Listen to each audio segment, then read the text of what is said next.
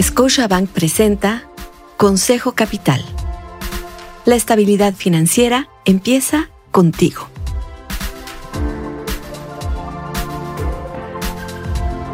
Hola, soy Susana Sáenz y quiero darte la bienvenida a Consejo Capital. En este episodio haremos una reflexión económica sobre el comportamiento que ha tenido el tipo de cambio, el peso frente al dólar en el último año, los factores que han influido y cómo puede impactar tu inversión. Una reflexión económica para alcanzar tus metas. Además del concepto de la inflación, en los últimos meses seguramente también has escuchado mucho el término superpeso. Esto quiere decir la apreciación del peso frente al dólar, que sin duda es un tema que da mucho de qué hablar. Partamos de definir correctamente los términos que a veces pueden confundirse. En un régimen de tipo de cambio controlado, también conocido como control de cambios, los términos correctos cuando se habla de las monedas son devaluación y revaluación. Esto sucedía en México hasta finales de 1994. Entonces, cuando el régimen es de tipo de cambio controlado, se le llama así ya que el valor de una moneda, en este caso el peso frente al dólar, depende del tipo de cambio que fije la autoridad. Del otro lado está el régimen de libre flotación, al cual pasamos en México en diciembre de 1994. En este caso, el valor del peso frente al dólar se define por oferta y demanda en los mercados, y por eso los términos correctos son apreciación y depreciación. Esto es importante conocerlo no solo porque habla de nuestra historia y por usar correctamente los términos, también porque necesitamos entender los conceptos cuando pensamos en nuestras inversiones. Al final, información es poder. Ahora, muchos de nosotros nos acordamos quizá o hemos escuchado de ese momento de la historia en diciembre de 1994. Pero en México, desde 1954 a la fecha, ha tenido distintas variaciones de regímenes cambiarios, incluyendo un largo periodo de 22 años, de 1954 a 1976, en el que se tuvo paridad fija, es decir, el tipo de cambio estuvo fijado en 12.50 pesos por dólar. Imagínate eso. A partir del 1 de septiembre de 1976 se cambió a un sistema de flotación controlada hasta agosto del 82. Y te dejo un dato. En este periodo sufrimos una depreciación de más del 300%. Durante el mismo mes de agosto de 1982, por un periodo breve de 25 días, existió un régimen denominado sistema cambiario múltiple. ¿De qué estamos hablando? Bueno, ahí existían tres tipos de cambio, el general, el preferencial y el denominado MEX dólar. No quiero imaginar la confusión de eso. Entre el 1 de septiembre de 1982, fecha en que se anunció la nacionalización de la banca, y el 19 de diciembre de 1982, existió otro régimen denominado de control generalizado de cambios, donde convivieron dos tipos de cambio, el preferencial en 50 pesos por dólar y el ordinario en 70 pesos por dólar. Y después, de 1982 a 1994, se fue cambiando gradualmente de un control de cambios a un régimen de libre flotación.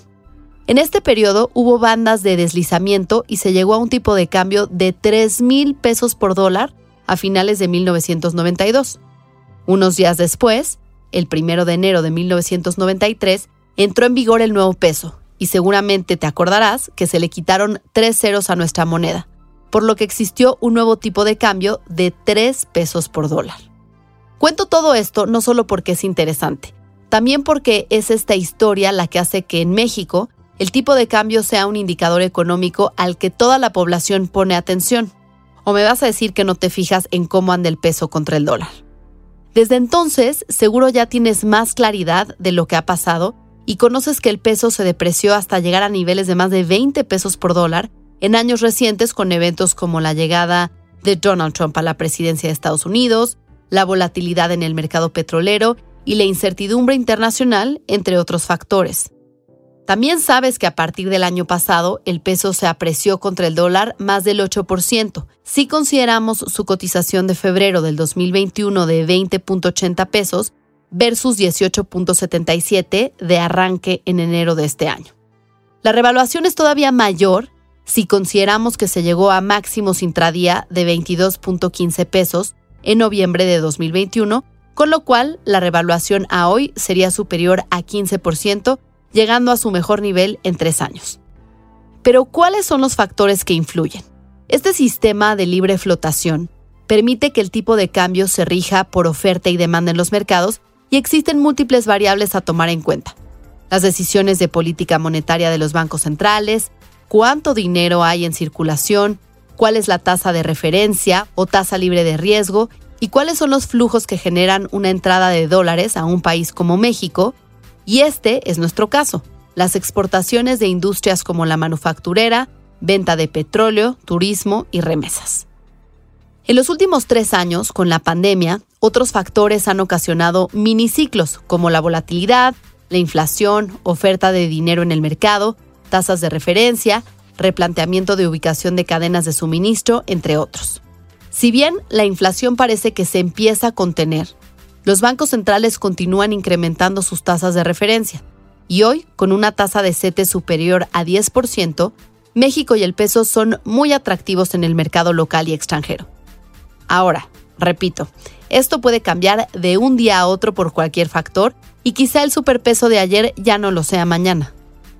Entender cómo funciona esta compleja relación y lo que ha pasado en la historia te ayudará a tomar mejores decisiones de inversión de la mano de tu asesor.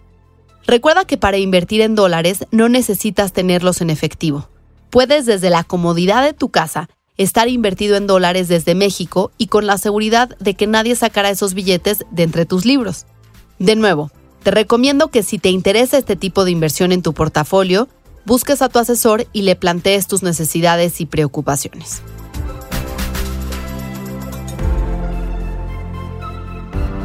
El dato de la agenda financiera que impacta tu estrategia.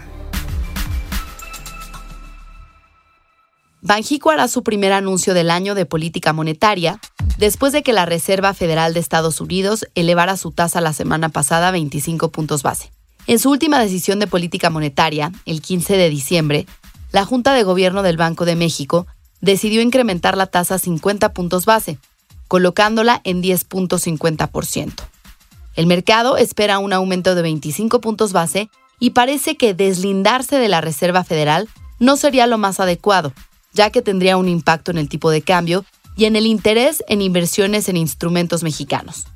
Para tu portafolio de inversión, si estás invertido en el corto plazo, te beneficia el aumento de tasas, sin embargo, donde hay afectaciones es en los préstamos de las personas o de las empresas.